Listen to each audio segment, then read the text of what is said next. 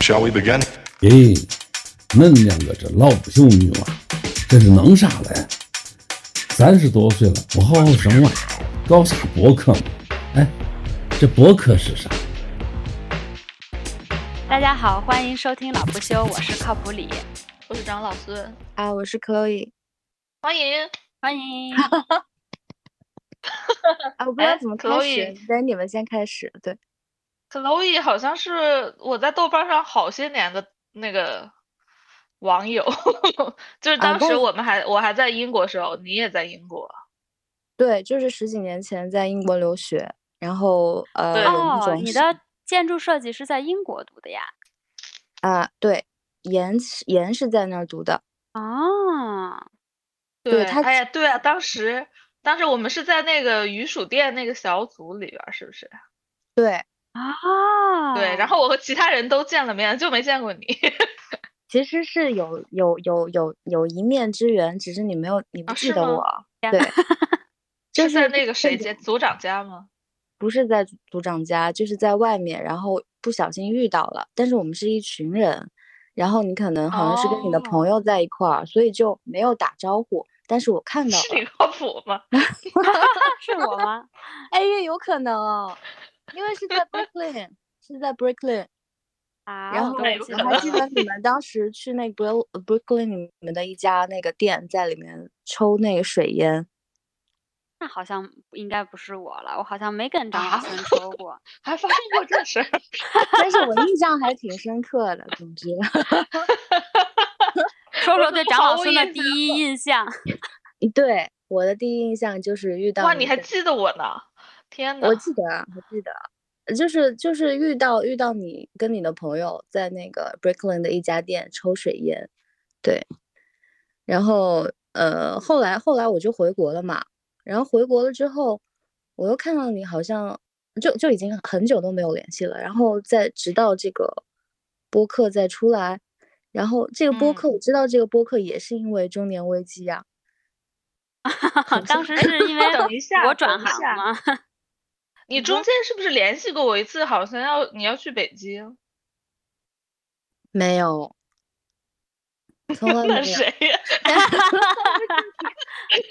但是中间还有一件更重要的事情，是有一次我深夜在豆瓣豆瓣发疯，然后的、呃反哦正就是情绪非常的糟糕，然后你就突然冒出来问我我还我怎么样了，然后我那个时候就是、哦对非常的不行，呃对，那个那个哦也是一件很大的事情，对，因为中间有一段时间我非常的抑郁，呃，嗯现在也还没有完全缓过来，但是就已经过了最糟糕的时期。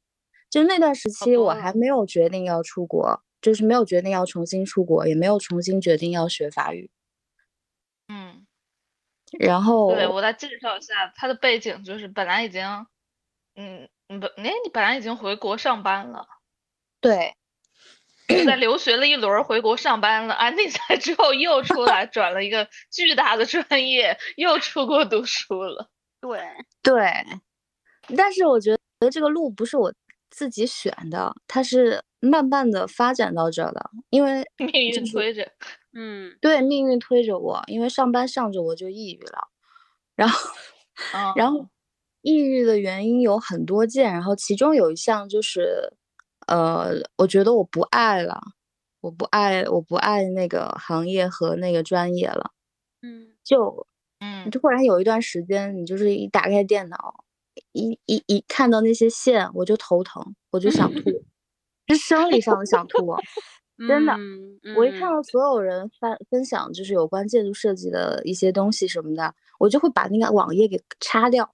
嗯 哦妈呀，就就到了这种程度，然后我就觉得，呃，就是有强烈的那种呃意义存在感的那种困惑嘛。危机，嗯对，然后后来，呃，抑郁着抑郁着，然后就开始画画了。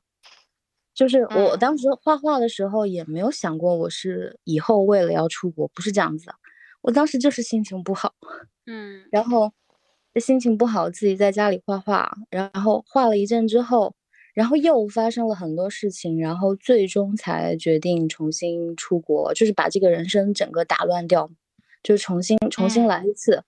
嗯呃，但它不是一个很短期的过程，它是很长的。就是我嗯打算 改变这个人生轨迹，大概筹划了有四到六年吧。啊，哇，我感觉你好像已经跨过中年危机了。对啊，但是你为什么还是觉得危机？啊，因为那但是那段时间并不是说，呃，我过了那段时期，现在就不危了呀。我现在还是危着还呢。危着呢。你这、哦你这中年危机的这个持续时间真的好久哦。对，对很久。要不要不来讲讲为什么我们想聊中年危机呢？其实我们也快到这个中年危机的这个年龄了，虽然可能还离那种特别正经的那种四十五的六那种中年还有段距离。就是我前段时间我在看书，我就忽然看到了中年危机。然后呢，这个中年危机就在一般的语境里边，基本上都是带指男的的中年危机。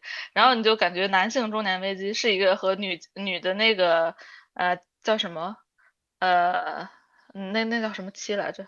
更年期，更年期一样的一个，就是好像是很普遍、很生理，就最多最多被人讨论的事儿。然后就很少有人提到女性的成年呃中年危机。就男性不是一到中年就上有老下有小，然后又要挣钱，然后他嗯们就开始迷失了，就不知道人生的意义是啥了。嗯，然后由此还拍出了很多电影，对吧？然后但但女性中年危机，就一来很少有人说，二来好像大家也具体搞不清楚这个女性中年危机到底是啥。我不知道女性自己，所以我就挺想好奇，就大家有没有真的有中年危机的？如果是有，是怎样的一个算但你这么一说，我感觉可能女性比较经常中年危机的时期是，就是孩子离家上大学了以后，就突然一下就好多妈妈就不知道该怎么办了，不知嗯道拿她自己多余嗯出来的时间干嘛，那个应该算是人生之类的。嗯，对，那个应该算是我觉得，但挺也是很少，很少有人聊这个事儿，我感觉也很少，比如说你看电影，也很少有人拍这个。嗯，我觉得，因为可能真的在中年危机的状态下，你是不会去聊这个事情，就你就会已经困在自己的壳儿里了呀。也就不是哎，我觉得嗯。女性反而就更会会想聊这些事情，可能她嗯。只是不是被放在电影或者书里面去讲，而只是就是你知道大家互相之间聊天的这种聊。啊、那我觉得，我觉得我的情况可能 就不能算是一个特别普遍的情况，因为我单身，呃嗯，对。然后因为我没有什么东西好失去，但是我又想说，这也是命运在推着我往前走，也不是我自己呃这么主动选择的，就是呃，当你的人生现在特别不确定，然后你想着要不要改变你的整个人生轨迹的时候，嗯你嗯这个状态下，你没有办法去认真的谈恋爱，或者是跟人建立一个关系。嗯，有道理。嗯你你你你都不知道你之后会在哪，你都不知道你的人生要去到什么地方，就是在这种状态下，你很难你很难跟人谈恋爱，对嗯，那就更不可能进入婚姻，那就嗯更不可能有下面所有的一切。然后，那我当时就是做了这个选择的时候，我基本上就是同时切掉了另一个可能性，就是同时切掉了我可能会进入婚姻，会有这种人生的这个可能性，就直接被我切掉了。我现在也知道，就是，呃，我之后的四五年内，在这个呃艺术学院里面学这个事情，他肯定也是会削掉我这部分的可能性的。我就是会完全没有时间去建立家庭啊，或者什么，就是离这条路就会越来越远。嗯，然也也后你就会不一定，就是也许你可能就也不是，你也不一定就是非要像一般人一样，这个年龄就有一个家庭生孩子，你可能会有你自己的，就是以后有一个自己的独特的，就是人生伴侣和所谓家庭的这组合，但可能你这样走下去，反而会比那种你知道一般人啊结婚生子那种轨迹对你来说更合适呢？就我觉得现在说有点太早。对 我怎么听着感觉你这样挺好的呢？对啊，就挺好的呀。我 可能就是因为我已经过了那一段那个特别迷茫，不知道要要不要往下走的那个阶段，因为我现在是已经出了嘛。然后我我刚特别困惑的那段时间是出国之前，因为你在下这个决定和转专业之前，之前的那个挣扎是很长久、很具体，因为你基本上等于说你要跟人群逆行嘛，嗯，就相当于你没有任何的同僚，嗯。身边的所有人，不管是年轻的还是呃跟你同龄的，还是比你年纪更大的，全都是跟你。呃，在朝不同的方向走，你没有任何参考，嗯，然后，呃，然后就慢慢的推推推着推着就来到了这里，然后呃来了这边以后，呃，问题也是同样的，就是你你发现你在那个人群中的位置很尴尬，因为你身边的人全都比你小十几二十岁，嗯，就是你当初。那个，我就想还挺好奇，你当初为什么就决定要转艺术了？因为这个专业就你就要按照普通人的那个 想法说，大家一般都会转一个更能赚钱的，就是中中年人一般，你比如说有一份工作或干腻了，他都会转一个更他，因为他已经对那个怎么赚钱有一个很深刻的理解了，他就转一个更能赚钱的。你为什么转那个就是嗯？我觉得我是反过来，因为我在的专业已经很赚钱了呀。哦，跟我的心情有点像，赚腻了。也不是赚腻了，就发现钱其实没不是我我在意的。对，嗯，对，啊，就是他他给我带来的幸福感非常的有限。嗯，就是他他没有办法支撑我用这个信念活下去，或者是为他努力。就是我找不到那个。动力，呃，就是要赚更多的钱，然后就是大部分人，你就是赚钱是有一个非常明确的愿景的嘛，比如说你想住到更好的房子呀，比如会要要有自己的小生活呀什么的，然后我就会觉得我对这一部分的愿景特别的微小，嗯，就是理论上，如果我现在自己想回家做个什么事情，创一个什么事业，我也可以做。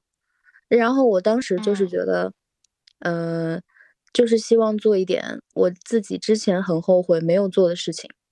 就是我十八岁的时候，呃，我的高中的美术老师是跟我爸妈讲，呃，劝他们说希望我去美院。然后我当时我爸妈不允许嘛，然后就觉得我当时的分没有低到需要读美院。嗯，就对对对，国内家长都是对，对。然后我当时没有坚持，然后但这个就种子就已经种下了。然后我后来大概又过了好多年之后，然后就想到这件事情，就觉得，嗯，没有那么，就是还是想去，还是想去做一下以前应该去做或者是想做而没有做的事情，因为我已经我觉得我已经老了，也不是老。就是我已经到了这个年纪，就是如果我在三十五岁一个表现，对，就是觉得自己老了。就是我觉得我如果到了三十五岁的这个节点，如果我没有做这个决定，没有就是一股劲儿冲出去，我就再也冲不出去了。啊，我懂你，我其实也是，心情。嗯，对我就有更多割不掉的东西，我现在已经割掉了很多东西了。但是如果我再继续把这个年龄往后推，然后我就越来越放不下，那我就再也走不出去了。我会有这种很强烈的危机感，嗯，我会觉得我的日子不多了。我我太懂你了，我太 太感同身受了这一点。对对，然后你就觉得你剩下的人生，你就已经只想做那种你特别愿意做的事情，没有什么，就就会觉得没有什么必须要做的事情了。然后我现在连对旅行的那个状态都很佛系，我就觉得没有什么风景是一定要看的。没错，没错，我现在也是这么感觉的。我想说，还不如卧游，在书里世界漫游。就是就是你会觉得，就是你到了这个年纪之后，以前年轻的时候很多在乎的事情，你现在都不在就不在乎。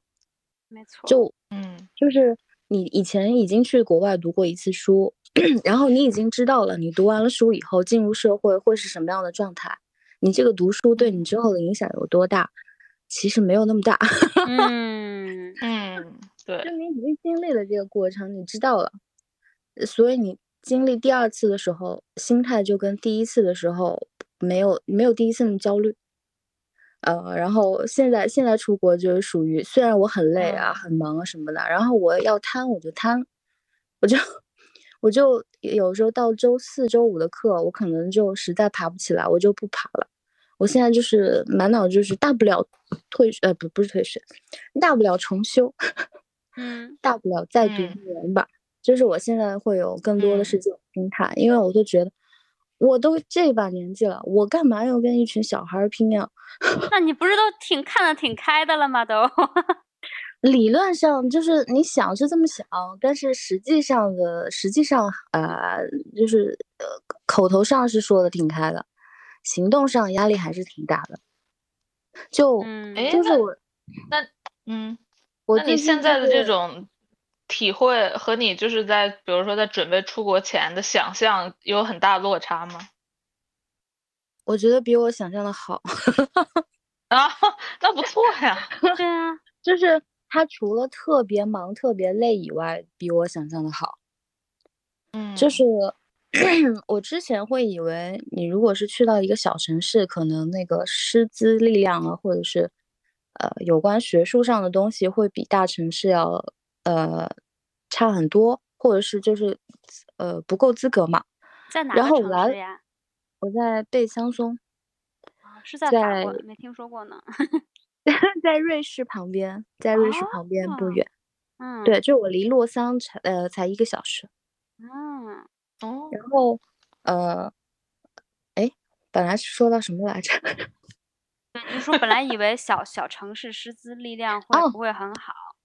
对，然后后来我来了以后，我觉得大家在美院的态度真的非常的有热情，非常的呃呃认真，就是大家对待艺术的态度真的非常的严肃，就是不是那个严肃的是好的意思的那种严肃，就是大家真的非常的呃丰富的在产出，嗯，就是大家无时无刻不在产出。就大家也不会把它当真的当成一个作业在做呀，或者什么的不是的，就是你觉得他们是真心的很喜欢这件事情，不管是老师还是学生，真的听起来其实挺就像天堂一样。我觉得这个氛围 太好了。就你你给大家再讲一下你现在这个专业吧，因为刚才我们开始录之前稍微聊了一下，我觉得特别有意思，而且我就是听完以后心生羡慕，超级羡慕啊！讲讲。好行，就是我现在申请啊，我现在读的是法国的公立美院的其中一所，然后法国有四十多所公立美院，然后公立美院分两个方向，一个方向是呃艺术方向，一个方向是 communication 方向，我觉得你就可以把它理解为设计或者是印刷类的，然后呢，这两个方向的大一大二的设置就是。你需要学习所有的艺术门类，它不是让你专攻在哪一个专业，而是说它需要你尽可能接触多的艺术形式，然后你什么都接触一点，然后最好就是能把它们全部都和在一起运用，然后等到大一结束了之后，你就选你以后是要往艺术方向发展，还是要往呃印刷 graphic design 的那方向发展。完了，大二结束了之后，你到大三可以决定你选一门你特别感兴趣的艺术种类，然后再继续深化下去。但是你选的时候也不一定是只选一个，你仍然是可以继续钻研在你感兴趣的事情上。然后我就以我自己的这个艺术专业为呃呃例子来讲，就是我们现在大二的课程相当于是。我们一周五天，我们要学摄影、视频、表演，呃，在纸上的那种炭笔画，呃，油嗯。画，然后艺术史、人类学，哇，人类学也要学，对，人类学就是 所有的科目，呃，人类学这个课程，它是为了锻炼锻炼你的观察力，嗯就相当于我们最后的作业，就相当于每天写日记一样，然后记录你嗯今天 get 到了什么细节或者什么的，就是他每一嗯门课都是，就是他最后的这每所有的科目，都是为了让你接触这个领域，以及在这个领域里面创造。就是他不是让你随便做一个东西哦，就是你所有的，呃，这个技术都是要有一个主题，然后最后出作品的。嗯，就它是有主题性，希望你去找更多的 reference，然后让你去好好的想这个主题，然后最后实现出来。嗯。所以相当于在学期结束的时候，你要在这所有的科目里面都要有一些产出，然后就是它就是让你不是专攻在你自己的呃那个小领域里面，他希望所有的艺术领域全部都是融会贯通，全部都在一起，然后你就在这样子的状态下，然后再去选择你喜欢的艺术形式，然后让他们去创造更多的新的东西。就是他们是这样的一个想法，然后我觉得就是目前为听起来，特别，我觉得听起来特别好，我就好 好希望我也可以这样学习一下。我自己是觉得，我除了每天累的，我就是除了累以外，嗯我没有别的怨言，嗯，就是我是真的体力上撑不住，嗯就，是，嗯，尤其是你如果要做那个雕塑课的话，我们要 锯木呀，我们要做木雕啊，然后打铁呀、要焊啊什么的，那个真的特别需要体力。然后，呃，但就是二十岁的小朋友们，哇，做的可开心了，就是每天热火朝天的，从早到晚都在叮叮当当当敲。然后我的话，我就是我大概做完一天的木工，我第二天就像死了一样。这个就是中 年危机的一种表现，就是我永远都觉得很累，很累，然后其他的小朋友们就是欢声笑语，好像就是，嗯、永远都有用不完的能量，然后我就是 在这种状态下面，会深深的有我这种年龄的对比，嗯对比对比特别强烈。嗯，我每天都觉得大家怎么那么有激情啊？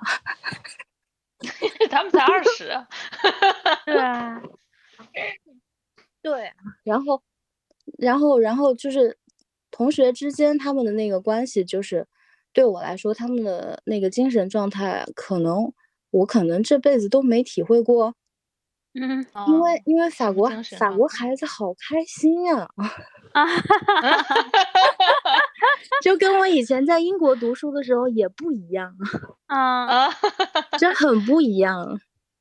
就是我觉得英国人他还是有自己那个收敛的那个特性在里面的嘛，嗯，他是有还是有一点儿冷冷的感觉嘛。嗯嗯。哦，那那法国这边就是放的特别开，你觉得他们张开手臂，每天嗯都哇，特别的昂，扬。法国人是给人这种感觉，对对，尤其是在艺术院校，就是在美院里面，又全都是这些最疯的法国人。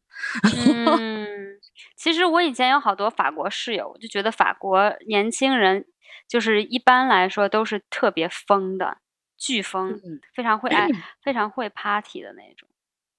哦，他们确实嗯是，虽然就是他们这个特点在学校里面还不明显，但是呃，你就是我自己在呃贝桑松市中心逛嘛，和我在学校里面，我觉得这是两个世界。就是嗯你看到美嗯。院的所有人，你觉得他们都是非常奇形怪状的，啊，就嗯。是你都不知道下一秒会发生什么，你就有就有的时候也会有三个人，哎，突然就像那个电影里面一样，然后从呃学学校的一边突然就跑到另一边去了，叭叭叭叭，就是 嗯。就是突然一下就呃呃一起跑，然后一起叫，然后大家永远都有说不完的话。哦，这一点也跟英国很不一样，就是他们是真的嗯。如传闻中的非常吵 嗯，没有停下来的时候，就是就我们老师，我们老师就是雕塑课的老师，他都要在那个黑板上贴一张纸，嗯、今天我们不说话了，好不好？太烦死了。他就说我们今天可以 si- silence 嘛，就是可以安静嗯一下嘛。我们今天就做一个安静的课程，好不好？结果还是 吵的不行，基本上老师十分钟或者二十分钟就要维持一下秩序，就跟我们小学生课堂差不多。嗯 就是 他又不停的说，呃，不要再讲话啦，或者就是就是说 silence 什么什么什么，就是，呃，他他这样子制止了，大家就会停一秒。嗯，天呐，这这个这跟幼儿园的小朋友好像没啥太大区别。对呀，然后我后来问他们，哎，是其他地方都这样吗？他说，啊，不是不是，就是美院这样，因为他们哦希望就是美院让你能更自由的做一切事情。嗯嗯嗯，就是理论上这些课你不是非要来啊，你也可以。不来啊。嗯，然后你如果去做你自己的事情也可以啊，就是这些课就是你自己想来的，所以你想来就来呗。嗯，然后你要讲，嗯，就是老师会制止你，但是他们也不会真的罚你啊，或者也不会，就是嗯 大家就是自由的，非常的过分 嗯啊。对，就是大概大概是这样状态吧。我其实刚开始的时候不是很适应，呃，就会觉得每天都很吵，然后我现在已经习惯了。就是你就习惯他们那个大学里的就这个状态，因为因为我觉得他们产出的作品是让我对他们有出了很有有很多那种欣赏的心情，我觉得他们的心灵真的是纯洁的不太纯洁的我 自自惭形秽，嗯，就是以我一个中年已经我觉得有一点点世故了的心情去看他们二十多岁的那种嗯。对世界充满美好幻想的样子，就是你觉得比我跟他如说呢，有们谈论没有有没有什么例子，就说谁的什么作品就让你有这样子的感觉？比如，嗯，我们去创就是创造作品的时候，好多人他们的作品的主题就是他们的梦。嗯我当嗯时就想，我已经没有梦了。啊，你是说做的梦还是梦想睡？觉的梦还是梦想？不是梦想，就是他们是会把他们，呃，脑子里面的梦，然后再现出来，然后就把梦境做成呃他们的不做。梦了吗？我已经不做梦了耶。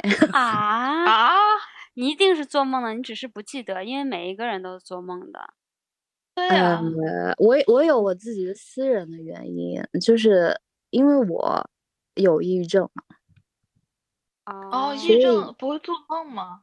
抑郁症是，所以我是吃安眠药睡觉的，啊，我懂了。哦，然后安眠药的嗯效应就是让你不做梦。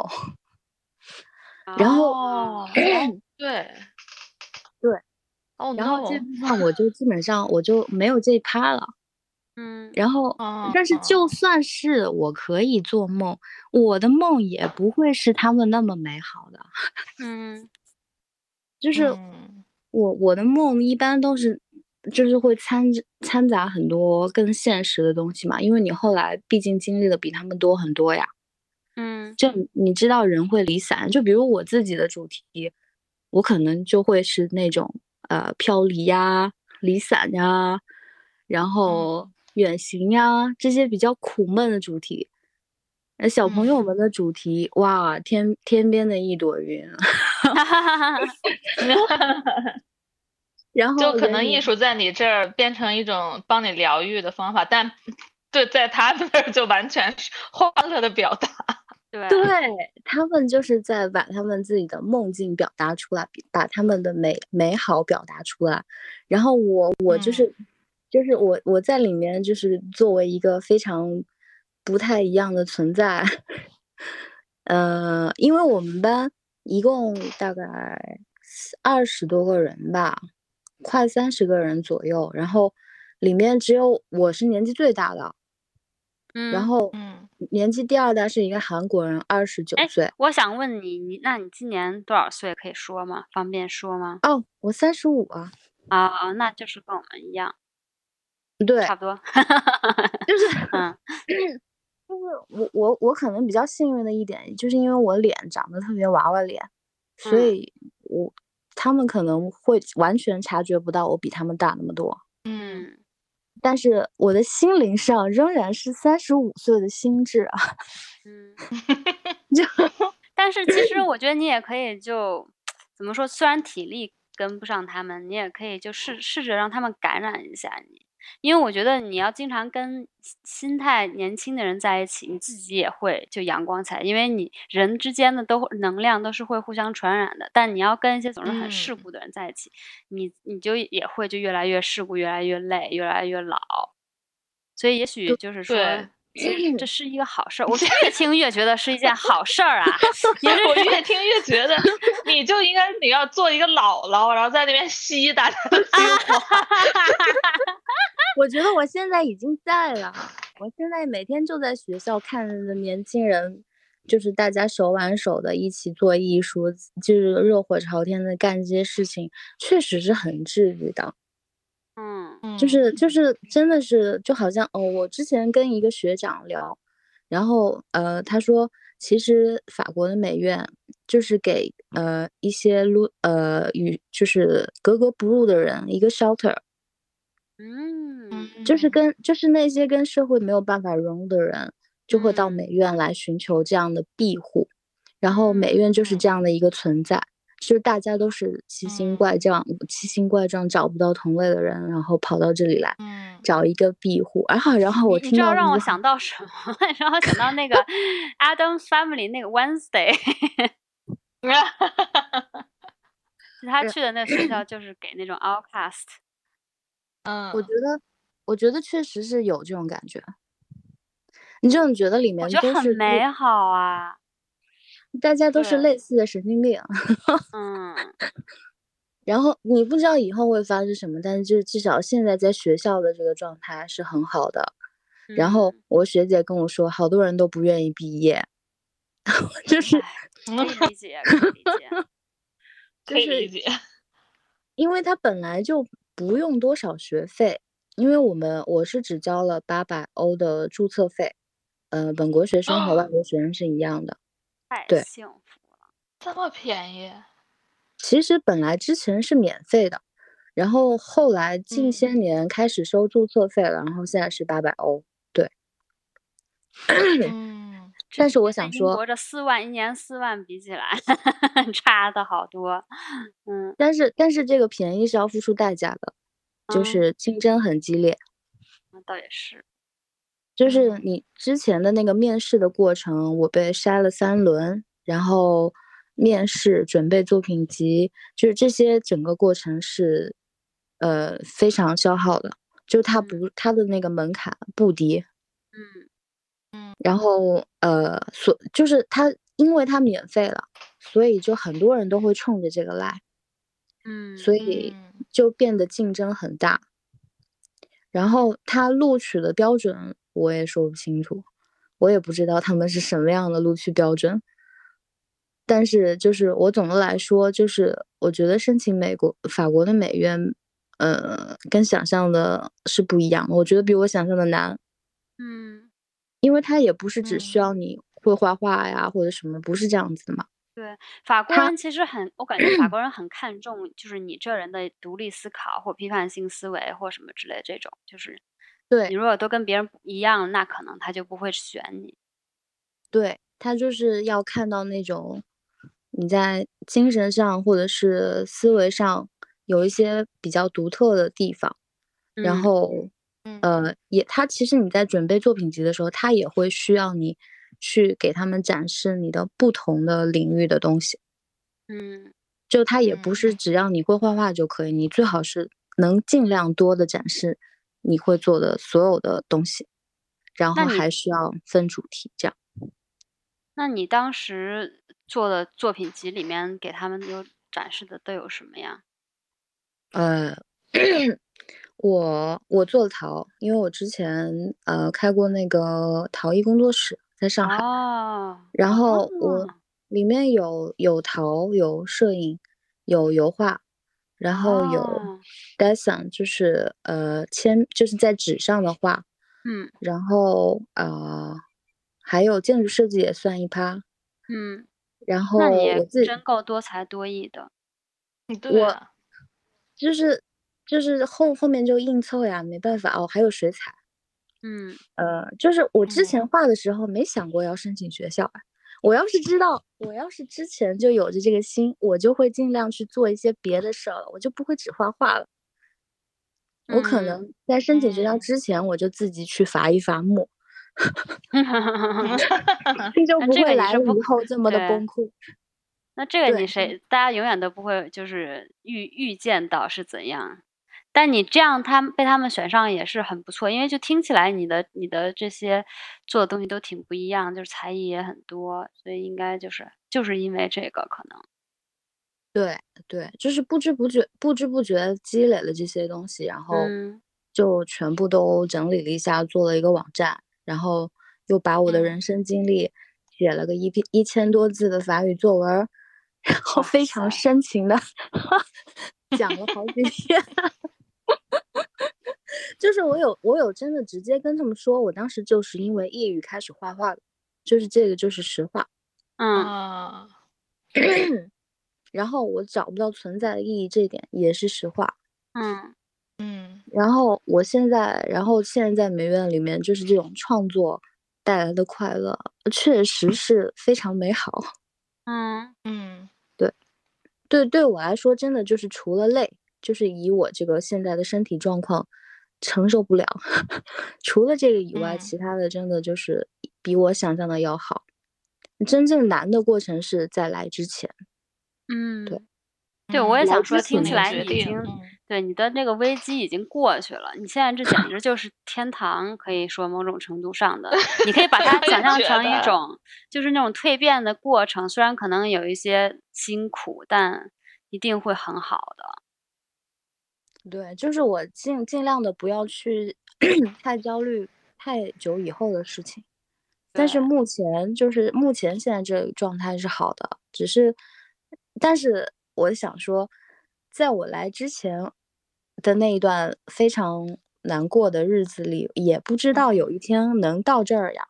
嗯，嗯那你就是觉得你当时当时走出这个危机，都有什么东西，嗯，让你就是走慢慢走出来，有什么原因或者人或者什么故事，还是嗯。因为什么自己还是什么之类的？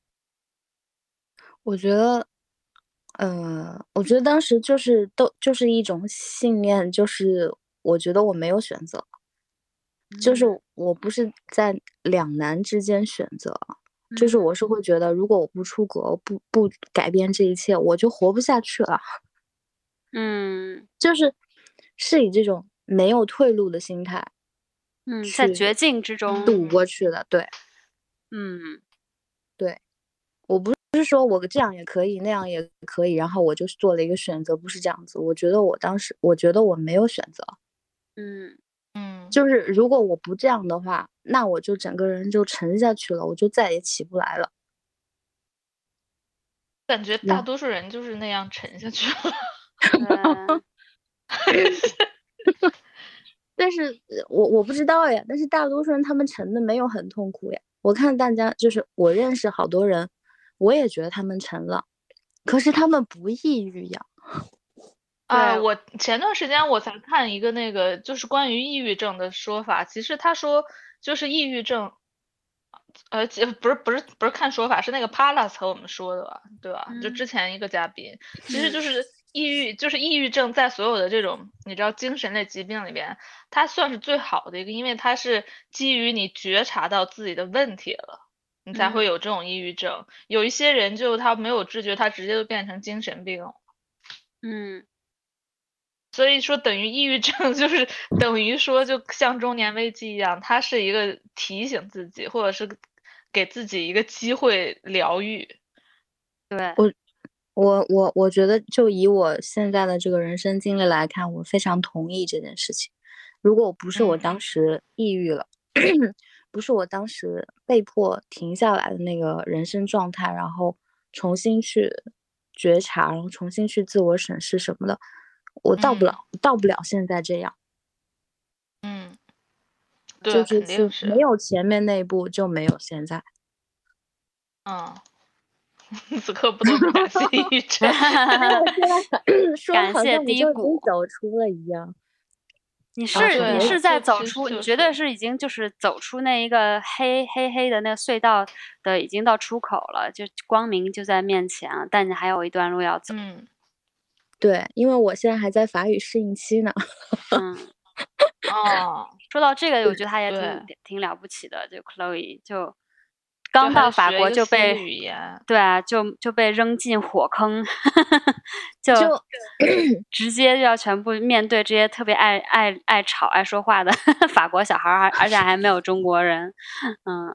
对，而且我最坎坷的是，我当时刚做这个出国决定，出就是学法语出国的这个决定，就疫情了，嗯就我被疫情耽误了哦。三年。嗯。就是我在一九年之前就学了法语，当时就准备出国了，然后我嗯。到了三年以后的现在才真的出城。嗯你嗯，你本来就挺难下这个决定的，再疫情一搅嗯。和，就我当时我身边所有人都以为我就算了，然后嗯。我也就没没太讲，我就希望先成功了再说吧。嗯，就是不成功的时候，三年干嘛了呢？哦，这三年，呃，我第一年就是先已经学了呃法语嘛，然后疫情一来，我就去不了法语学校了，我就开始转自哦学了。转自学了之嗯后，呃，我跟朋友一起开了一个在上海开了一个陶艺工作室，然后我开工作哦室的时候，我当时就已经在想，呃，那万一出不了国的话，那我现在闲着也是闲着，那就做个陶吧。就是就是说不定还能嗯给作品集添一点东西，然后后来还真的嗯就添嗯添嗯上去了。然后做陶的时候，当时也面临着两个选择，就是如果你要认真的把这个陶艺工作室做下去的话，那你出国的计划就要延后，无限延后。嗯然后后嗯来我就做了大概几个月以后，我就觉得啊不行，就觉得呃做陶它跟我之前的生活状态，它不能形成一个特别明显的反差，它不能它不能给我那种走出绝境的感觉，嗯。嗯。就对变化不够大，因为你接触的人还是同一群啊，你接触的还嗯。是在呃大城市里面处在高压状态下面的呃所有人群，嗯。嗯然后你看到这些人群，你仍然觉得难过。那你但是如果你要是做，那你要是做艺术家以后，最终还是也 还是要就是推广自己，或者是跟一些什么画廊呀、买家之类的打交道，那那他们也就是那样一群人。会，可是那个就是之后了嘛。嗯但是我当时我觉得我更需要先自救，嗯嗯嗯就是我希望我我必须是先把我自己的状态调到调回来了之后，我才可以再重新以一个正常的情绪状态去处理之后的问题。嗯，然后，但当下那个环境，就是我我就希望远离一切带给我焦虑焦虑情绪的所有来源。嗯然后我现在来了这边，我就觉得特别对，嗯，嗯，对，就留下吧就是啊，哦，然后我继续说，完了开了这个工作室之后，呃，结果大概半年之后就解散了，然后解散的理由哦特别简就是因，疫疫情嘛，还是？不完全是，是因为我们有六个合伙人一起开这个工作室，这。么多，啊因为大家没钱嘛，啊哦，就是大家不是以一个真的要合伙一起开，就是大家只是试验一下，看行不行，嗯。后来发现不行，然后那六个人里面有四个人现在都出国了。哈哈哈哈哈，哦，对，就是去年的事儿，就是去年开了那个工作室，然后今年的现在才过了呃不到两年的时间，六个人里面有四个人都出国了，然后嗯对，就是大家就是当时大家的心态就是都觉得类似，就是有点想逃离这个状态了，所以你就没有办法在逃离的状态下认真的做一件事情。嗯，呃肯定。然后再然后，呃，完了逃以后，我就说不行，我还是要重新出国，就是还是要把这个出国的事情捡起来，然后又再慢慢的，呃，我就去了云南避暑，嗯嗯嗯嗯嗯，然后我又在云南避暑的那个期间，在那边闲云野鹤的大概两个多月吧，更加坚定了我一定要出国的这个念头，嗯。就是。嗯。因为大家可能当时在上海的人都会对云南那边有一个呃美好的理想，憧憬就是对嗯对对，大家会觉得呃工作压力很大的人，然后去到云南那边找到一片乐土，然后我去了以后觉得确实是很舒适，但是我又同时确定了我不想要，嗯。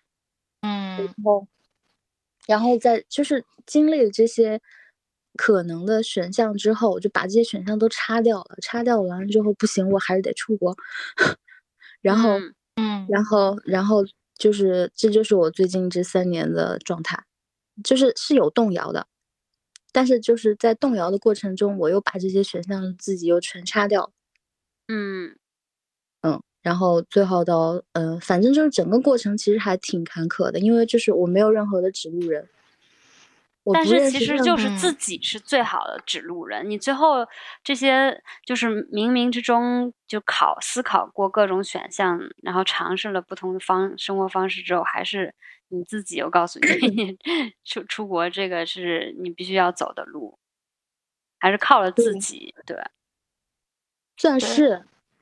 哦，还有一个特别好玩儿的点是，面试我的呃两个老师，这两个老师是嗯。我现在最聊不下去的两个老师。哈哈哈哈 是嗯。他们录我的，但是这两个老师我到现在我都没有办法跟他们形成有效的对话，为什么不原因？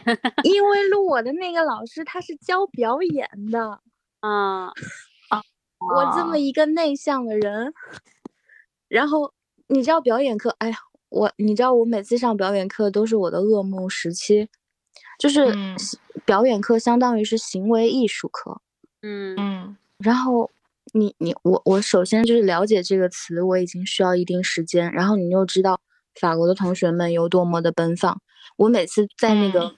台前啊，我看着他们这样子，我我就有一种观众的状态，嗯嗯，我只想看，嗯。但是你你别让我上台呀、嗯。就是就是就是他那个行为艺术，他是要以自己的身体为媒介去做很多事情嘛。嗯。这个是我最弱的。嗯项，嗯。就是我那是一个，那那嗯。学校他对这种这种人有什么就是建议吗？就是还是你就是修一下这个这节这门课过了就行，还是他们一定要要求你每个人都必须逼自己逼出 一个就是表演的这个天分出来？呃，要逼，就这么痛。好难。举个例子，嗯，嗯哪就是就比如说老师有有什么事情让你觉得你自己真的是特别逼自己？就是，呃，你最后要出两个作业嘛，你要么嗯就是自己在台上演，要么就是你去拍那个你演的那个视频。那比如我有个同学，我的韩国同学，他就在床上面，呃，然后拿一个摄像机对对准自己的腿，然后用那个腿，呃，和那个光影一起形成了一个呃蹬，就是蹬腿，然后形成了一种像跳舞的一样的一种一种状态吧，然后是模仿那个火山喷发。嗯我当时看到那个，我当时看到那个视频，我都惊了，然后我说：“天呐，我也要出这样的东西吗？” 然后 很绝望呀。然后，然后还有就是另外就是第一堂课，然后有一个人他就蒙了一个眼眼罩，然后其他的几个人一直从背后或者是旁边去打他，他就会下嗯意识的拿手去够他们，但是又够不着，然后这个状态大概持续十五分钟。然后我们的学呃，然后我们的学期作业，我们的学期作业是风景。结果有一个学有我我有一个朋友，呃，有有有一个同学，他一上台，灯光一打，就直接把衣服脱了，啊。然后嗯 拿了一个小树枝，从腿开始呃捋到那个胸啊、颈啊这边，然后开始用那个树叶，开始就像洗身体一样的开始进行这个洗浴的这个动作。其实它非常的不色情，嗯它它其实是一个很嗯自然的呈现状态。可可是我我作为一个现场的人，我看到这种这个状态。我想到的会是我我我也要出这样的东西啊！我的天呐，就是 就是你你不嗯是你不是一个观众的心态，就是你是要跟这些人一起平分的，嗯 然后就是还然后还有一些人就是他们拉着手，然后围转着圈儿，然后有人在旁边念着那种有情绪的诗，哦，我就觉得嗯我如果我是观众，我真的会特别 enjoy。嗯 问题他们途中就会，你也要过来跟我们一起哦，哦，我那个那个心态就崩塌，崩塌的不得了。嗯嗯，对，这个，表演是这种，我觉得有的人特别不喜欢表演。我之前有一个朋友，是他也是有点那种抑郁的问题，然后他就去参加了一个，就是说也是这种表演治愈班，然后他就是参加了半节课，然后就走了，然后钱也不退了，然后说受不了，觉得大家都很假。我，哎，我我我不能觉得他们假，但我只是觉得我做不到。嗯嗯，就是呃，我还记得有有另外一个同学的作业是，呃，他就穿了一个衬衫，然后在地上铺了一个布，然后自己读了一本书，在旁边放了一个花瓶，就是来模拟呃人在草地上的那个行为嘛。嗯。然后他这样大腿一露，然后看这个书，一看就是二十分钟，嗯。就是 有，就是，然后另外一个人就是呃拿了一个花盆儿，开始往那个盆里面栽树，一栽就是二十分钟，然后。嗯 这个这个就是我的表演课，你知道我对我来说是挺噩梦的，然后嗯。就理所当然的，我跟这个老师很难产生共鸣啊。哦，我明白了，你你也可以在那坐在那嗑瓜子儿嗑二十分钟。啊，对呀，你下次要是没有 idea 了，你可以跟我们聊一下，可以想两个。但是老师会 cue 你啊，你不能待在那儿呀、就是你你就是他还不是说你你就坐在那儿就可以，他会时不时的 cue 你啊，问你怎么想呀，有没有什么想法呀？问你，嗯嗯，会啊我正表演的，shut up。因为我们表演课一上就是一整天，从早上十一点到晚上五点，一整天就哦我的。妈呀，好累，真的好累，我我想一下，我都觉得精神都要 累了。崩塌了的感觉。我我其实觉得我也不是那种表演型人才。对，嗯，就是就是我当时都问我的学姐，我说表演课我能不能不去呀？然后她就说，嗯，你要是想丢了这个学分也不是不可以，就就嗯看看自己选择。但是我是以一个，如果我是以那种观看的心态去参加的话，也也还挺好。嗯，嗯，我都觉得哇，他们演的东西，我竟然不要钱就能看，就觉得 挺好的。就觉得也挺好啊。就是你知道，我还有两个同学，他们在那个课桌上面演那个面试，就戈达尔的那个面试。啊，哦哦，我觉得他们可以直接出道，哈哈哈，嗯，就是他们那感觉跟电影里面的基本上一模一样。我觉得就是直接出道的水准，嗯，反正就是 挺挺痛苦，但是挺有趣，只能这么说。那你那你有交到一些就是好朋友吗？在这些同呃学里？算呃，看我不知道怎么定义好朋友的概念，就是聊得啊来的、聊得来的朋友。嗯、可以聊吧，就只能嗯说可。我觉得我的法语还没有好到可以交到好朋友的程度，啊，嗯 就是你可以聊一些日常的话题，但是还不足以聊深。嗯，嗯，那那你对就是嗯、寂寞这件事情现在的体会是如何的？因为我觉得就是你在不能跟别人交流的时候，就其实是很寂寞的嘛。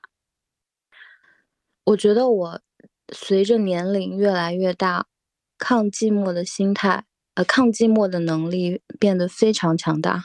哦，对哦，嗯就是，呃，我就是如果我没有社交压力，我一整天不说话也可以的。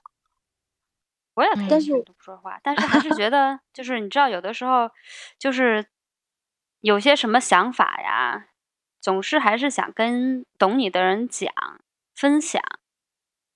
嗯嗯，就是理论上我知道是这样，但是因为客观上我找不到，嗯因为呃，就比如说吧，我跟他们是学同一个专业，可是他们跟我的代沟，年纪上的代沟非常大，再加上我们又有文化差异，中法的文化差嗯异，嗯，就是这种种的因素，它决定了你们之间是很难到达那种你想要的沟通的深度的。对，是是是，没嗯错。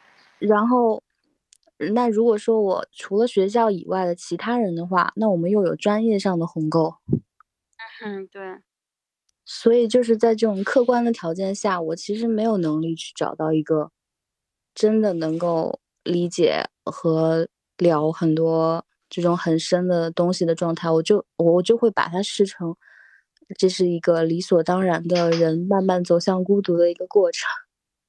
哇，嗯，其实是希，望你可以找到一个，就是后面可以和你交心的朋友或者什么之类的。因为我觉得，就是你遇到这么多，就是感觉整个气质都和你以前遇到的人气质不一样的人，如果可以变成朋友，应该会很棒。就是这也是那个中年危机的一个很大的组成部分，就是很多中年人 都没有人和他交流，或他也嗯没有那个交流的欲望了。我有交流的欲望，可是现实是没有。嗯就是不是就是嗯我只能被迫的接受这个现实。就还有一个例子，就是因为我现在到了法国，开始说法语之后，我以前说英语的那些朋友，我都觉得他们在离我远去。因为就比如你在发状态的时候，比如我在发 ins 状态的时候，我可能会想发法语的状态，嗯那就导致了我 看英语的朋友就会都看不懂。啊，就是你不可能每一条状态你都用中英法三个语言去发，你在被迫要选择一种，太累了。就是你在选择这三种语言的其中一个语言去发的时候，你就已经在离另外的两种语言的朋友呃远去了。嗯然后就我觉得这就是一个，嗯、有舍有得的一个过程吧。我现在就是尽量用英语，英语和嗯法语掺杂着，因为如果我发英语的话，英法人都能懂。那如果我发法语的话，那我说中法的人就都看不懂了。嗯但是我其实现在学语言是应该发法语的，嗯，对啊，就是很尴尬的一个呃现状，但是你就是呃不得不面对这件事儿吧。唉，真的这也是。不过我感觉你也就忙的也没时间顾这些东西。啊，对 你说的没错。你就平嗯时忙的累的，你就没力气说话，你到嗯后来就只发照片算了。对，就无所谓。对，挺好的，我觉得很期待你，就是一年两年之后，一定一定就是嗯会，就是变上另外一个境界。我希望吧。对，我觉得很多中年人应该都很好奇你之后会怎么样，因为你啊走了一条大家我告诉你，你这一集你。讲完，不知道多少人会羡慕死你。对，我觉得大多数人都是羡慕的。对我我我觉得就是大家羡慕我的，觉得好像就可以很潇，就我好像比如我表妹，她每次跟我聊，她说你就这么潇洒的走了，我我就嗯说是因为我没什么好失去，对啊，嗯，本来也没有对关系要断，本来也没多少钱，就是嗯没有那么多代价，因为我跟我父母关系也不太好，嗯，就是你本来就一无所有了，你当然走得很潇洒呀。嗯，挺好的呀。大家然后就是负担太多了。对，我就觉得其实那种正在那种危机里面出不来的人，他就是还没看到，如果你做一个很大改变以后，对你来说带来的好处有多大。因为好多人都害怕失去或者害怕改变某些东西，实际上就是你你没有舍就没有得，你不把这个。一嗯一团糟的东西扔掉，你你手上是嗯不会空出来可以接收新的东西的。嗯，嗯我我也这么觉得，但是就是我也希望就是，嗯、也不就是我觉得这是一个好的开始，但是它结局怎么样，我觉得我也不能控制，因为我都我对我自己的这个病情的反复没有什么信心。你要相信你自己，你看你自己已经都把你的引已已经都把你引导出，就是国内那个那个圈子已经引导到一个一条新的路上了，要相信自己。对啊，嗯，有多少人说出国就出不来呢？对啊，那反正我就会觉得，就是对我来说，这个中年危机的真的最大的那个点，就是你真的觉得你如果现在不跨这一步，你再也迈不出去了，这就是中年危机的最大体现。嗯，你说的，有道理，有道理。有道理。大家嗯可能还是把中年年龄非常当一回事儿。那我想我好奇，长老孙，你有过这种类似的想法吗？就是，哎呀，现在不弄就有没时间了，就时间有限，我年龄到这儿什么的。没有哎，哇，我就想好奇一下 我想好嗯奇一下，你没有这种困扰，是不是因为你在体力上面没有受到特别大的打击？那我的确也没受到特别大的打击，体力 体力确实也差了，因为我也没有什么 机会做那种重体力劳动。哦，那可能这个就是一个，这这我就是一个关键点。我觉得我有两件事情让我就是有这个所谓的就是这种，呃，再不做就没就年龄太大了的那那种。嗯一个是当嗯初学车的时候，我就觉得我的天呐，我嗯都三十了，我再不学车我就太老了，我不知道为什么，然后就去学了车，然后到现在就总共开了就嗯没几回。然后第二件事情第二对第二件事情是生孩子，但是就是也是因为我想要孩子，所以我才会有这个稍微有点焦虑。对，所以你可能就也嗯没有这个焦虑。我没有孩子对，没有这种大事儿非得做。我前你刚说这事儿，我就忽然想起来，我前两天我就想起了一个播客的主题，就和嗯这个有关系，但是是嗯非常小事儿，就是就是那个谈美食的时候，有一个东西叫趁热吃。聊聊这个关于趁时候我想有一些东西一定要趁热吃，不然就错过了。现在赶紧。嗯，但是我跟嗯你讲，其实就说说起来，我就觉得这这些关于年龄啊，或者是某一种，嗯，反正就是关呃，总体来说是可能算是关于年龄的焦虑吧。这种、嗯其实也还是就是因为那种得失心太重了，就是太想要一个东西，所以就会容易被这个东西焦虑。孩子其实说说到底有没有都无所谓，就如果如果有没有都无所谓的话，嗯就也没有这个焦虑了。然后学开车嘛，就是开不开都都可以啊，就是这这样子想了以后，就也不会焦虑。就是当时就是那那个时候就特别有想要考到驾照，想要会会开车这个想法才会焦虑。然后当时就特别想要孩子。其实现在也我不能说完我完全想通了，但现在就没有完全没有以前那么那么那么焦虑。嗯，其实也是没有什么这个年龄这个年龄非做什么事儿，只是说可能这个年龄做起来比较方便。对，是是是。嗯，因为我我我今年就是跟学校一起去到一个法国乡村的那个时候，然后在那个小酒馆遇到了一个三十八岁的一个法国人，然后我就好奇问他，三十八岁你会不会觉得很累呀？你会不会觉得 每天问题问 哎呦，我们那时候已经聊高了，我们那时候已经喝了酒，已经聊高了。然后他跟我说他三十八岁，我说天呐，我可好不容易找到一个同龄人了，因为我当时就跟嗯一群二十岁的小朋友们一起出去玩，好不容易在酒馆认识了一个三十八岁的，我就赶紧拉着他说，哎，你不觉得现在每天都很累吗？他跟我说没有啊。我觉得我每天都特别有活力，然后每天都想想做很多很多的事情，一点也没有觉得累。然后我就说，那那可能不是年龄的问题，还是我自己的问题。对，这其实跟心态也也有很大的一一部分的关系。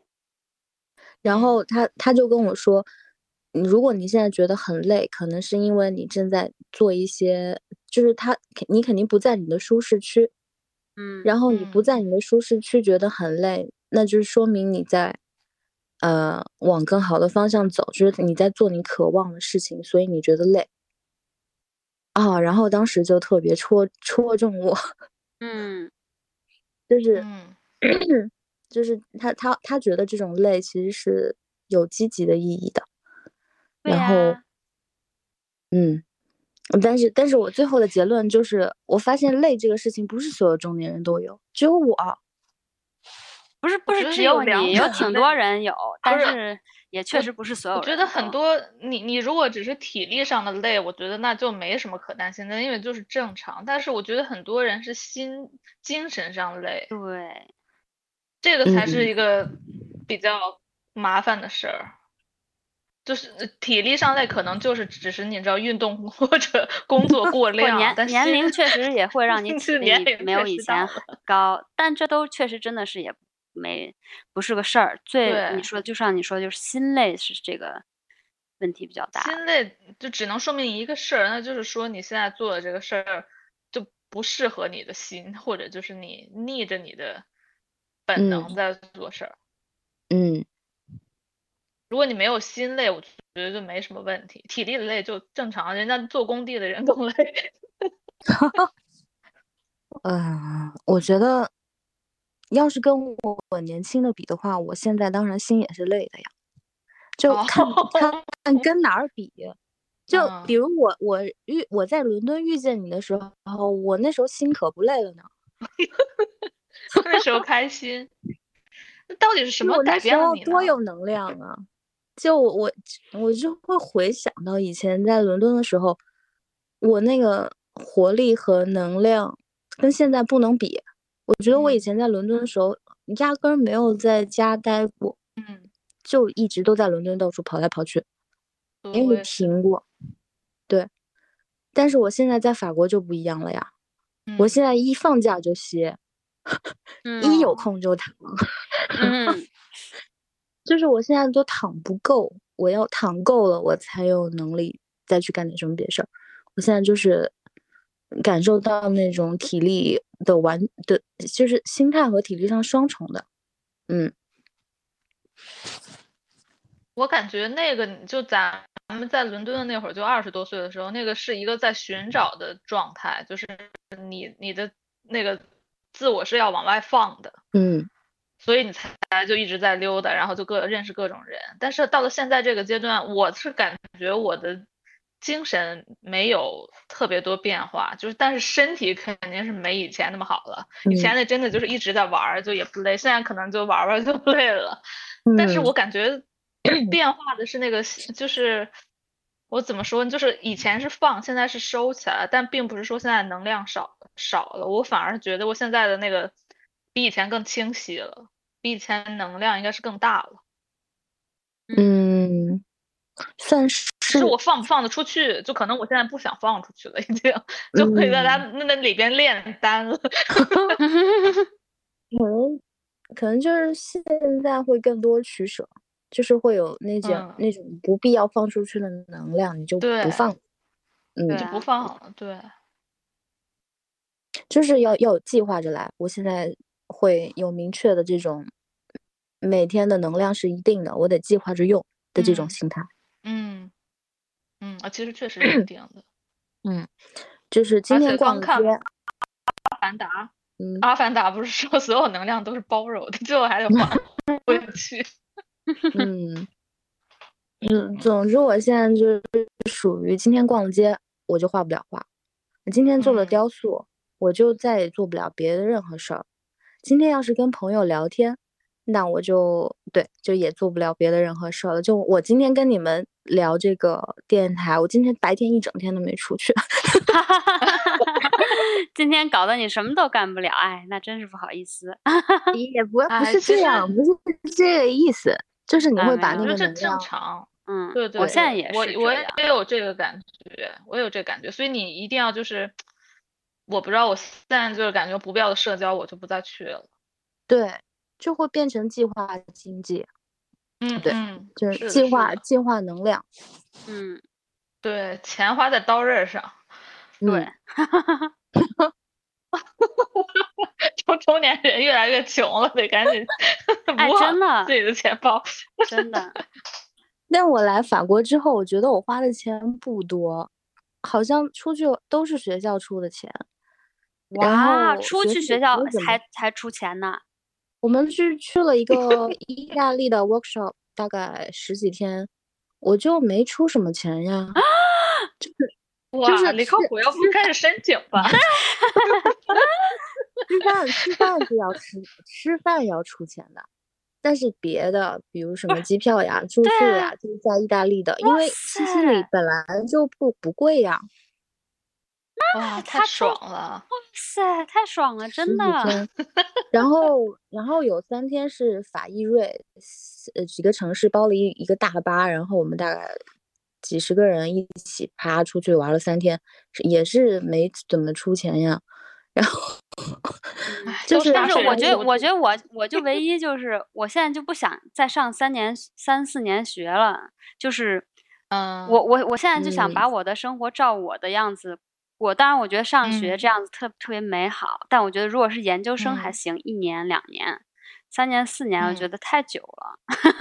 啊，对，也是。但我跟嗯你可能心境稍微有有所不同，但如果如果真的是就是到了觉得我实在别的干别的都不行了，我一定也会去上这个学。这学校真的很好，听起来。哦，嗯嗯，我但是就就法国他们有自己的问题，就是他们会说，就是因为大家之前的环境太好了，现在这个美院这个生态系统是有危机的。就听我的学姐们说，我们学校是一年比一年穷呀，就嗯，是 那还今年的毕业典感觉礼不到连酒都奉不上了。唉，我们给老师过个生日，连蛋糕都是最便宜的了，就是哎呀，这 简直就老是师过生日法国人学校还出和英国钱人这呢点很像，特别爱抱怨，就这种屁大芝麻啊陈 皮烂谷子的事情都要抱怨。但我觉得有一个特别大的不同点，就我以前在伦敦读书的时候，但凡是大家一起聚会，都会有酒，嗯，就是学校的任组织的任何活动里面都会有香槟呀，或者是会有酒可以给你倒呀，你就一直都能拿一杯走嘛。嗯啊，然后嗯我们现在我在法国的这个美院是完全没有，大啊家可穷了呢。是穷穷的一个。是，但也也还好了，你跟再跟英国比一比，因为你在法国买还是没有在英国买酒贵，呃，但是就就是尤其没有想到酒。啊，我到法 国来了以后，跟他们小孩儿小孩们一起出去，他们从来没有点过红酒，哦，小孩儿可能不喝红酒啊哦，这一点我惊呆。他们都喝啤，啊，就我们六个人一起去了意大利的西西里嘛，只有我嗯一个人在点啤酒以外的酒。那这这法国的孩子们真的是不改变了，就跟不以前不一样了，我感觉是不是？他们说法国年轻人就是这样的，就因为我我我现在遇到我这年龄的所有的法国人都非常爱嗯喝红酒，而且嗯都很懂。每嗯次要你要但凡要点个酒，他就一定要过来给你就讲一番那种。看来年轻人不是这样了。可能不是年轻人，可能要年纪再大一点儿吧。嗯，嗯，但我就就想像我们喝白酒一样，到达一定的年纪才有资格品。我我觉得我可以理解，因为你看，像我们每天忙成这样子，他们哪有时间去品酒啊？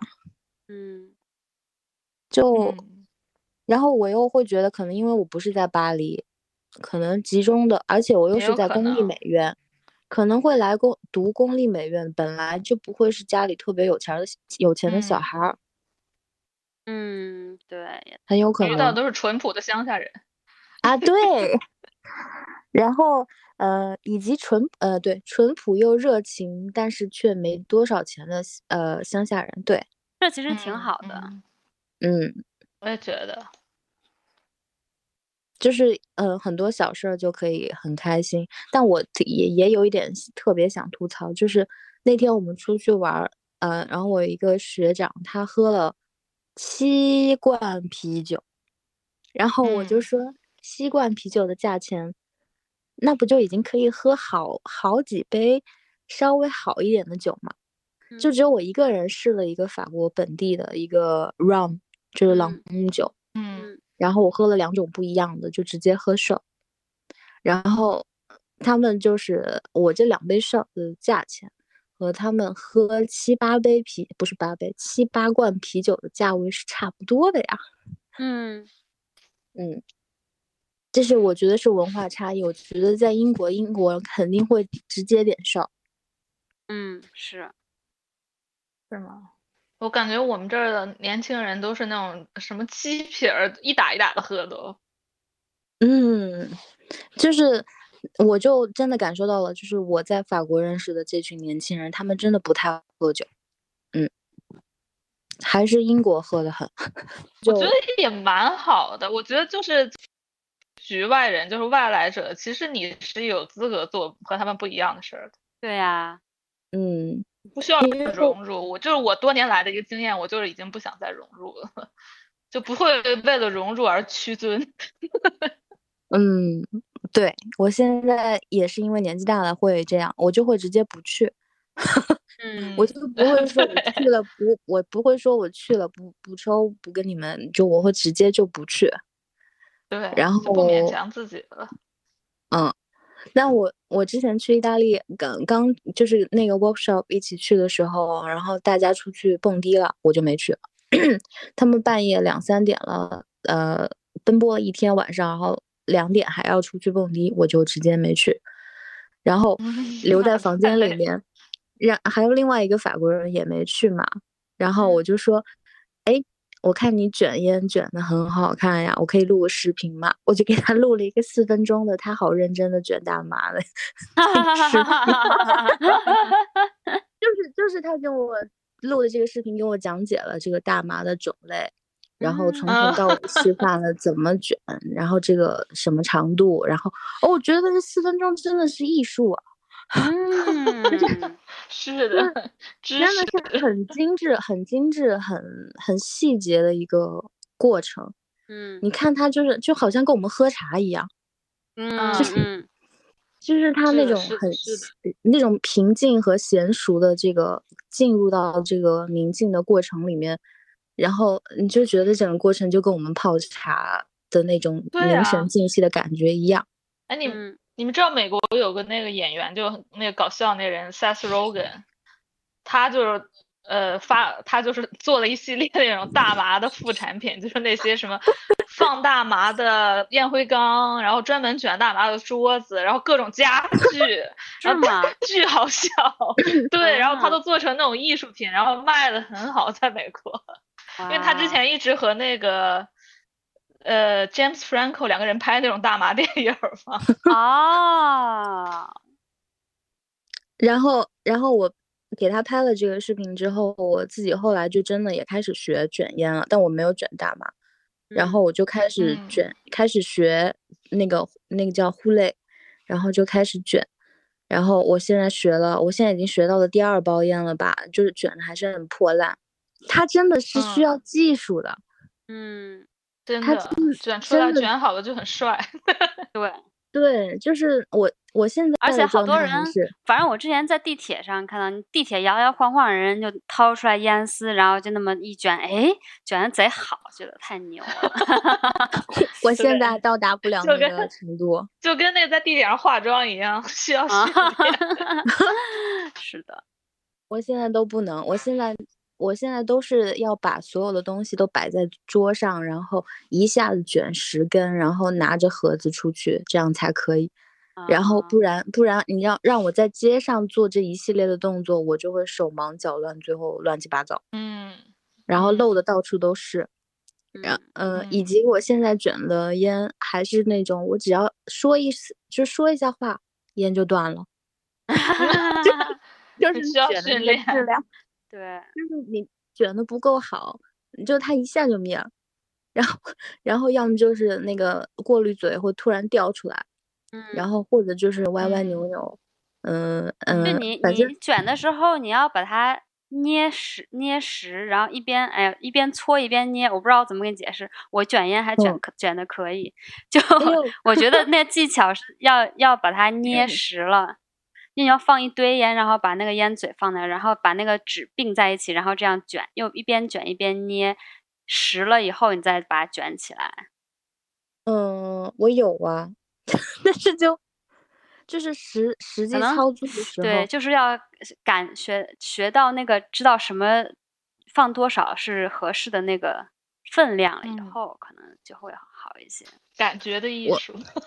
我觉得是我的那个大拇指和第二根指头不够灵活，就是我看人家他搓那个烟，然后他就好像像滚轮一样能滚得起来，我就从来没有滚得起来过，我都是只能按下去，就是把它压哦。实，但他们是会滚，跟那个过滤嘴一起把它滚成一个呃圆柱体嘛，嗯，这个我就做不到。但是就对，慢慢来但是我还是很，我就觉得这个很像一个泡茶的过程。我每次卷烟的时候，就真的嗯是很有仪式感。是的，是的，嗯，好吧，咱们是不是也差不多了？嗯，是嗯差不多了。我感觉反正听下来，就其实还挺治愈的，然后 对你对心生心生不少羡慕。我可能是因为现在放假，情绪还行。我只要一开学，我就每天要死要活的。哦，赶紧享受放假。对，嗯对，好好睡。我之前好像还因为，对我都因为呃那个上学的时候，我都因为太累，都开始写诗了。哇，这不是挺好的挺好的吗？顺便把作业给做了。但我写的是我太累的那种诗。这这没我太累，没有问任何问题啊。有多少艺术家是因为自己的创伤或者是伤悲悲哀、黑暗的 那种情绪或时候去去创作，都是任何创作不不不分好坏，任何的都嗯是 OK 的。嗯，对我可能之后出一个我累死了的那个专专题，嗯，你可以出一个诗集。就是这个主题，就是我每次一累，我我做出来的这些事情，因为我一累我就狂发 story，嗯，就是就是狂发，然后我还排版，就是各种就是特别累的时候做出来的疯狂举动，你累特别累，还有嗯。时间排版，就是因为你累，但是你又睡不着，就是可能哦就睡不着就是你工作了，你工作了十四个小时，其实你体力已经非常累了，可是你又嗯。很不甘心，那个时候就睡了，嗯，你就你就我在深深的那个懂，但是我、嗯我作为我亲身的经历，我觉得这是一件非常不好的事儿。就是，但你累的时候，你用那个社交媒体，尤其是那个小视频那种的，那就是雪嗯上加霜。我跟你说，嗯就是你你如果累了啊，你就你就要放空发呆。我我最近不是可能有两三个礼拜，我就把所有那些能让我看小视频的软件全部都删了。然后现在我的嗯生活中没有小视频，我简直 感觉好极了。那而且我也不看大家的动态，就是我的朋友圈也也关了，然后就是 Instagram 直接删了，所有就是除了豆瓣，我用来看书影音之后，别的我啥都不看。我我简直是 感觉太好了，没有以前那么累了，而且多了出了很多时间出来。那是就是精神上真的不再需要这种消遣了吗？对啊，我觉得我觉得以前我也是，我本来我觉得这个需要不是我的需要，这个是他引诱我。就你本来是没有这个需要的，但是你得发现你没有这个需要。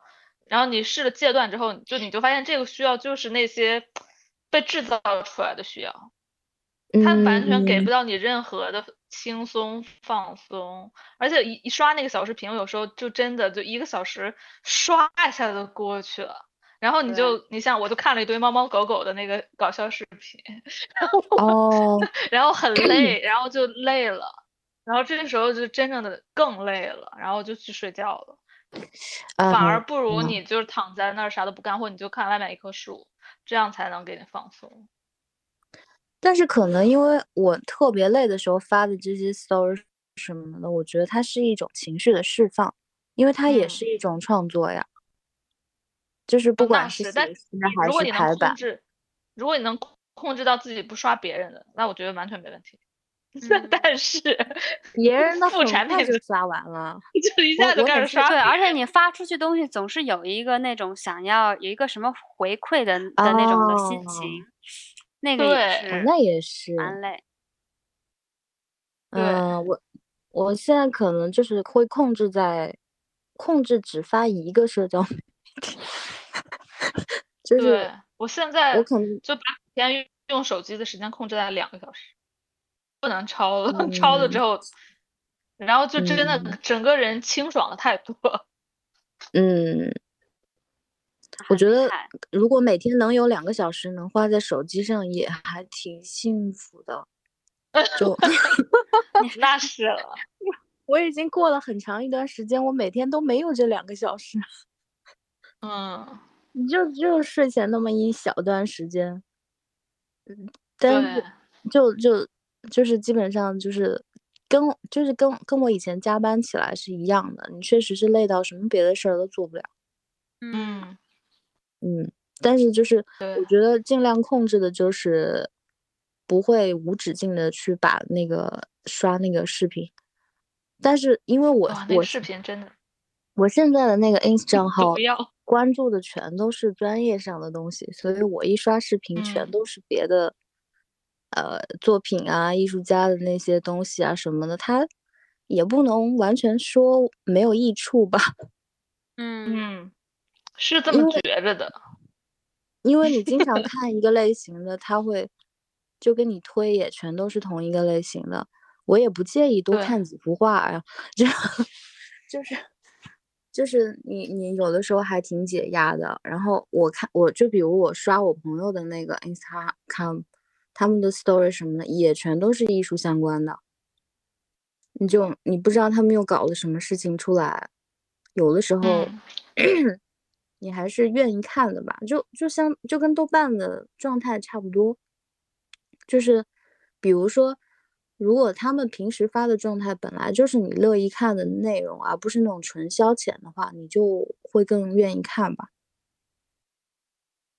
嗯，对，但是就是看多无益，真的。对，就是我反而就觉得，嗯，我我有的时候有一种那种怎么怎么说呢，矛盾，就是一方面觉得我特别想要以自己的那个步骤和节奏去创作，不被别人影响。另但另外一方面，我又喜我又喜欢看那些，比如 Instagram 上什么之类的网上的图片，因为它会给我很多灵感。但我我我还是觉得，就是有的时候在就是网上看那些东西，它就会特别，它就会在你潜移默化不没有意识到的时候，把你好多精力都吸吸掉了。还不如不看那些东西，然后你真的 physically 去看一本书，去博物馆里面看一幅画，那样子看，我觉得是会是一种稍微健康一点的吸收的那种方式吧。嗯，我感觉就是那种，类似于你去参加 party 和你和一个人深慢慢的坐下来聊的那种区别。对对对对对对，嗯，对，其实老师也会骂，就你们不能去网上找 reference 啊，你们去图书馆坐着，他都会直接说。对，但可能对年轻人来说很难。对，就就很难。对我觉得对哪个年龄人说都很难，因为那个吸引力太大了，嗯，信息量很大，你就觉得很充实。我就是就是因为我们现在的时间太碎片了，不是，是因为我们现在的时间太碎片了，也不是说你可以每天有很大片的时间可以去沉浸的做什么事情。那这种很碎片的时间就会被填成这个空，就是反而如果我有一整天的时间，我反而不会去刷这些小视频，因为我可以别干别的事儿。我觉得很多人他有整天的时间，他也还是会去刷小视频。小视频就是这么让人上瘾。我每次我我找不到刷小视频可以刷很久的动力啊，因为很快就看完了呀。我我没有，它无止境的呀。我觉得它不停的会给你推推荐新的，就不够不够新呀。就是就就就我看了一段，看了一下以后，我就会嫌它不够新意了。你就会开始嫌弃它的内容重复单调，不够创意了，然后你就会自然的觉得没有意思，就算了。对，但我之前有一个那个，就是我我觉得他给我推荐的不好，然后我就会引导他 推荐点我喜欢的，比如说见的猫猫狗狗的搞笑视频不够多，然后我就故意去看其他，我说哎你赶紧学起来，然后就就就陷入了一个恶性循环，是这样的，嗯，哎，好的，那就那咱们就 要不就聊到这儿。好，嗯，结束在了小视频上，中年人要注意，小心了。本来时间也不多了，但是中年人，我现在聊了一个多小时，一个小时零四十分钟，我现在已经开始头疼了。天呐！哎，我们节目怎么带来了这种效果？不是，是我自己。你看，就是我要是跟人聊大概一两个小时的天。我就得一一白天都什么都不做，然后嗯，我我可以我可以理解，还那你还是就是早点早点睡，早点休息。嗯 嗯，不是，我不是这个意思哟，我我的意思就是描述一下这个中年的状态。嗯嗯，这体力，这我非常理解，就是那那那种社交，我觉得真的好耗好耗我的精力。嗯嗯，面对面的更好，这种聊天还好，还好点。对，但是就是我也不会用“耗”这个字吧，就是我会觉得它也是必要的，它也是一个带来愉悦的方式，只不过它就是需要我这个体体力和精神的一个储备去完成它，完成了也是开心的呀。嗯，好吧，行，那今天就到这儿了。好的，拜拜，回头再聊，拜拜，回头再聊，拜拜，嗯。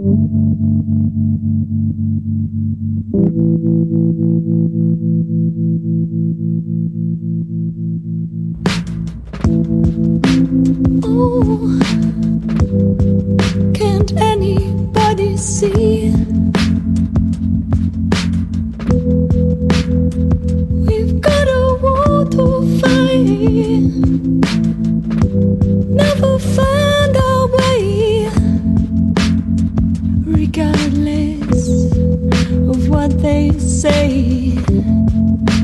How can it feel